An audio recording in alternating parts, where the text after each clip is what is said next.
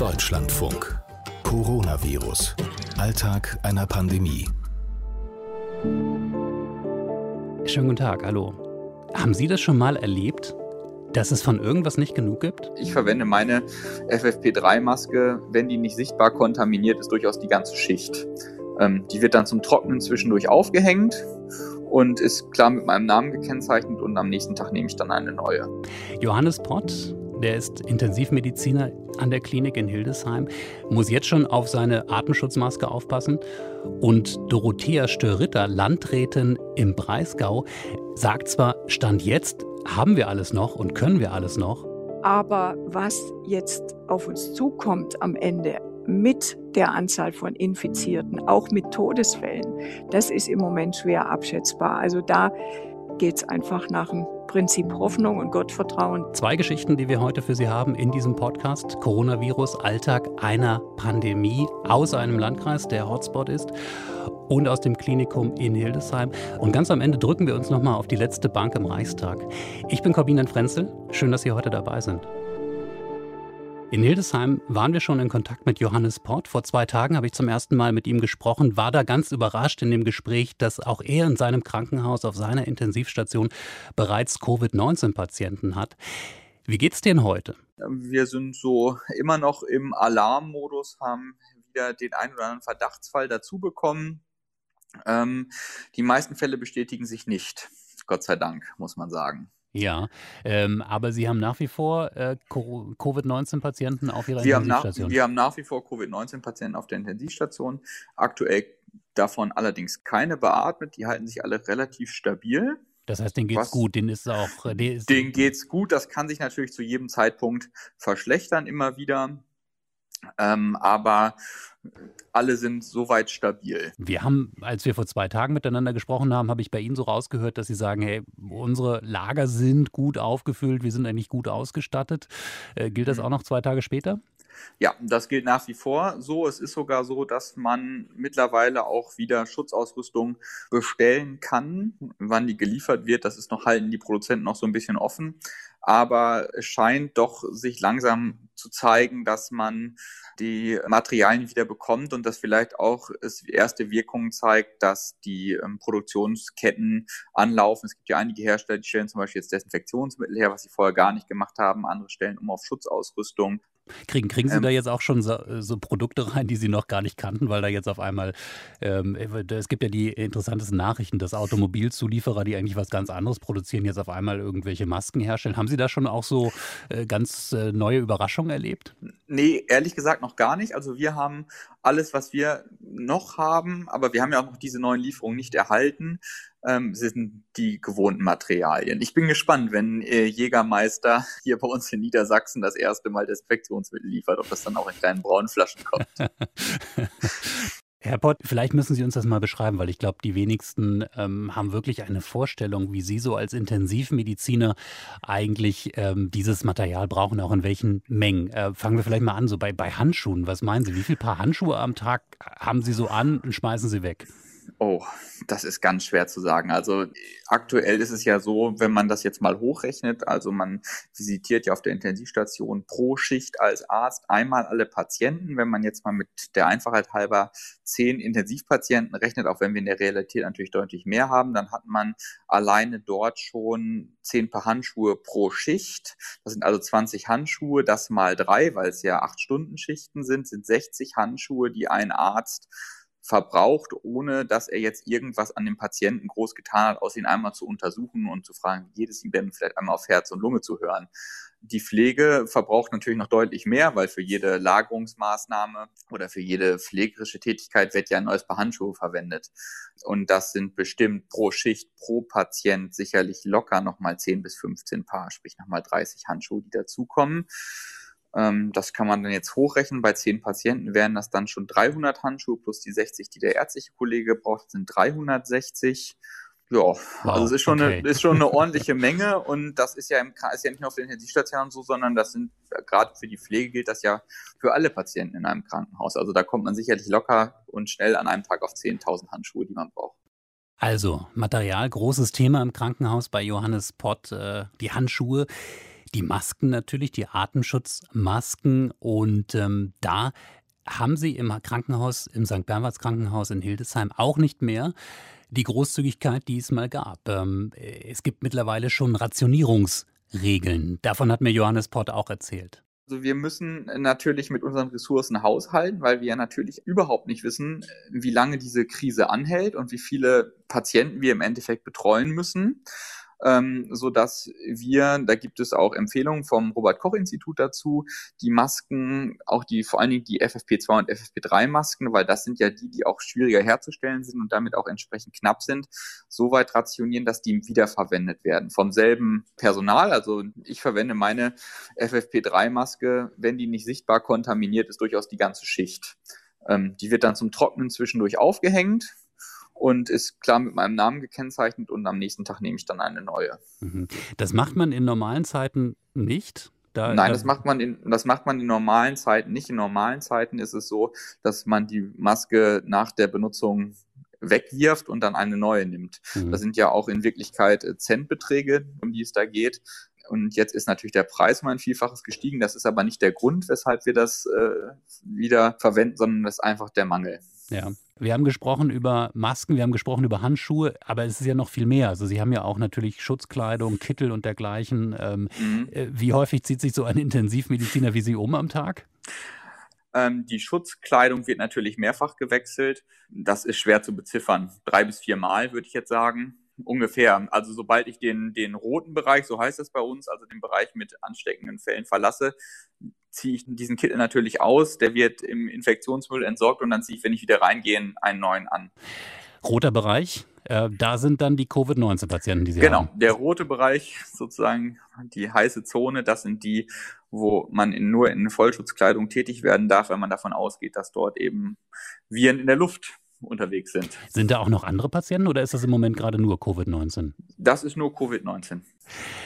Sie waren ja, bevor Sie Intensivmediziner wurden, ähm, auch schon Rettungssanitäter, habe ich genau. richtig, richtig gelesen in Ihrem Leben. Ja. Ähm, seit wie vielen Jahren sind Sie jetzt eigentlich schon in diesem Bereich tätig? Also ich bin in der Notfallmedizin kumuliert seit 2005 tätig.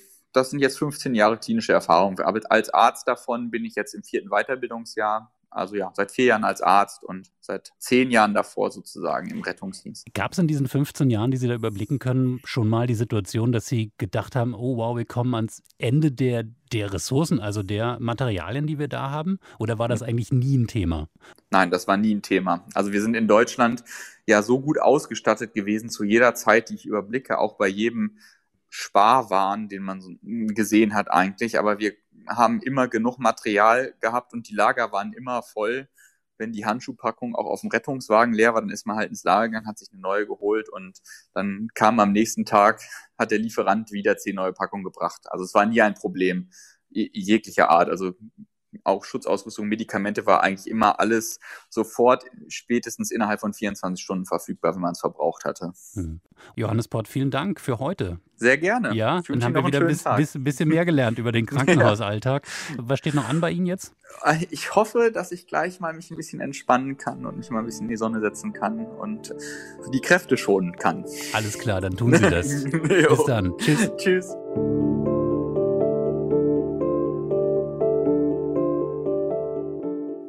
Puh, es klingelt einem ganz schön der Kopf, äh, wenn man Johannes Potter zuhört, dem Intensivmediziner aus der Klinik in Hildesheim. Äh, wenn man diese Rechnung mitmacht, diese Rechenschritte, wie viel Material da anfällt, an nur einem Tag in nur einer Klinik in einer mittelgroßen Stadt in Deutschland.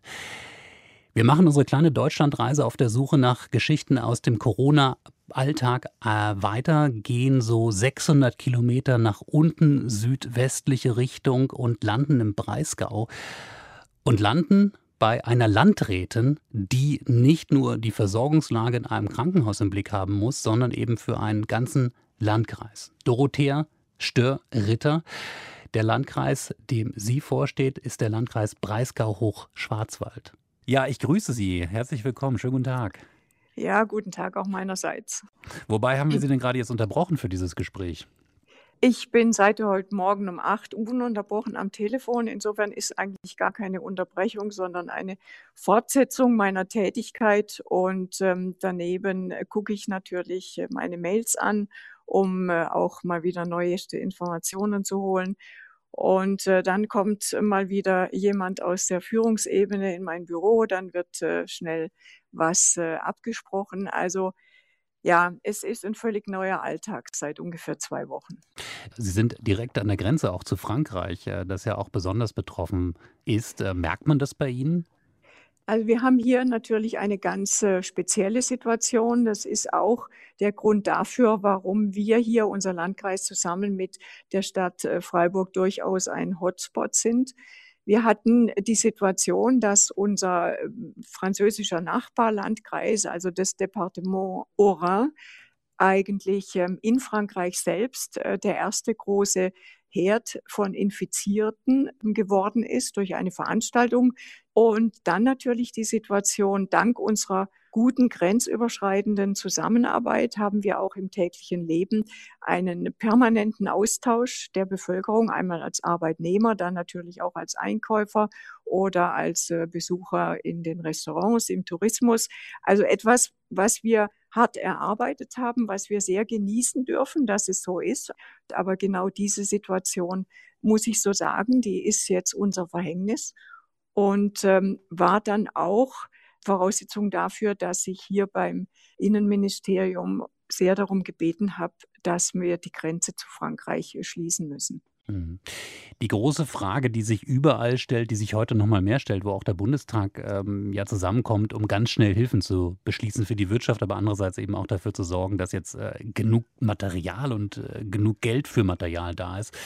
Wie ist das denn bei Ihnen vor Ort? Ähm, sind Sie insgesamt gut gerüstet? Haben Sie alles, was Sie brauchen?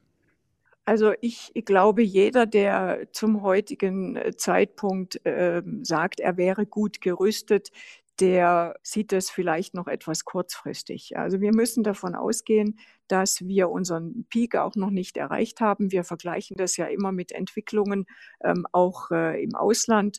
Wir sind jetzt dabei, eben die Klinikbetten in allen betroffenen und möglichen Krankenhäusern zu erfassen, die Installationen von Geräten, die dann dringend erforderlich sind, auch für Intensivbetreuung.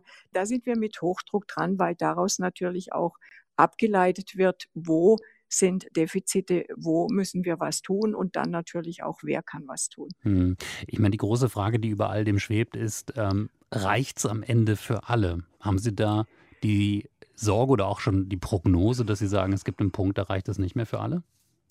Also ich denke, das ist schwer zu sagen. Niemand hat eine Kristallkugel. Und wir haben für uns ähm, gesehen, dass wir vielleicht im Moment noch die Chance haben mit unserem gut funktionierenden Gesundheitssystem, dass wir mit diesem doch viel abdecken können. Und das ist natürlich schon beruhigend.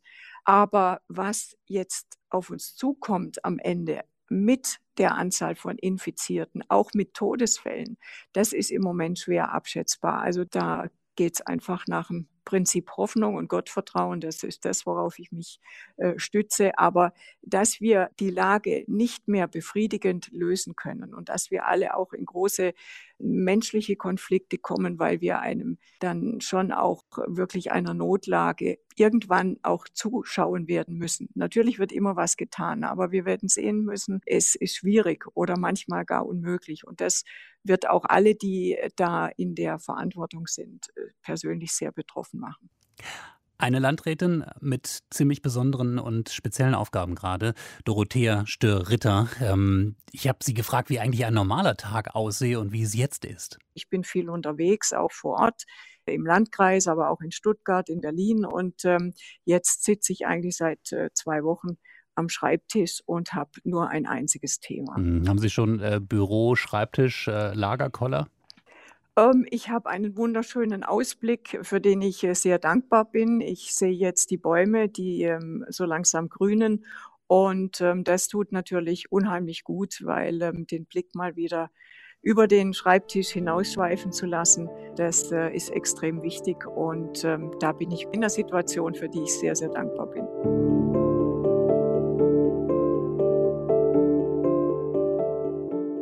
Dorothea Stör-Ritter, Landrätin aus dem Breisgau.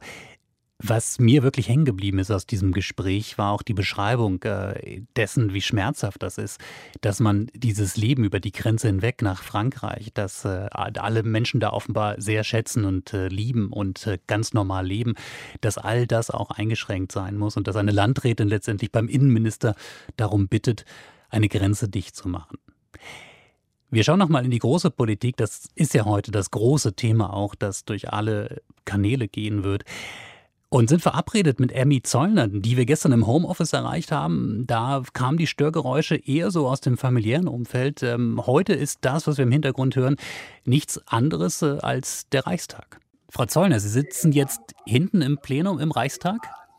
Und zwar bin ich jetzt praktisch hinter die Sitze, die man klassischerweise im Fernsehen sieht, äh, gegangen. Das sind so ähm, Schallschutzwände, wo man eben auch ähm, Telefonate führen kann und auch die Kollegen natürlich nicht stört, die dann eben in der Debatte äh, anwesend sind. Hm. Das ist ja ein ganz besonderer Bundestag heute, oder? Eine ganz andere Stimmung. Wie, wie erleben Sie das da gerade?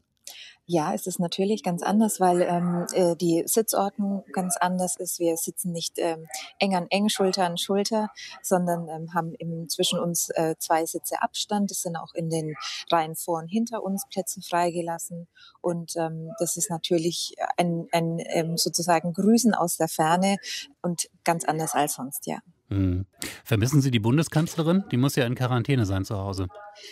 Ja, heute früh habe ich sie, habe ich sie vermisst, ähm, weil der Olaf Scholz ist in seiner Art halt, wie er ist als Finanzminister und ist jetzt nicht der Mensch der großen Emotionen. Mhm. Und, ähm, das würden manche wahrscheinlich auch über Angela Merkel sagen. Ich weiß, aber dann schauen Sie sich die beiden mal nebeneinander an. Also es ist ja ähm, herzerfrischend. es, ähm, also da hätte ich mir Angela Merkel ähm, tatsächlich gewünscht, weil sie das nochmal mit einem anderen Nachdruck vorgebracht hätte und äh, hätte da in jedem Fall nochmal mehr Herzblut äh, reingelegt. Davon war ich überzeugt. Emmy Zollner, Bundestagsabgeordnete für die CSU aus dem Wahlkreis Kulmbach eine unserer Gesprächspartnerinnen in diesem Podcast, in dem wir Ihnen Geschichten erzählen aus dem Alltag, aus dem Corona-Alltag derjenigen, die jetzt an äh, vorderster Linie dafür sorgen müssen, dass wir diese Krise in den Griff kriegen. Wir freuen uns, wenn Sie dabei bleiben, wenn Sie uns äh, gerne abonnieren, überall da, wo man Podcasts abonnieren kann, iTunes, Spotify, in Ihrem Podcatcher Ihrer Wahl und Sie kriegen uns natürlich auch in der DLF Audiothek, die gibt es kostenlos zum Runterladen. Tschüss.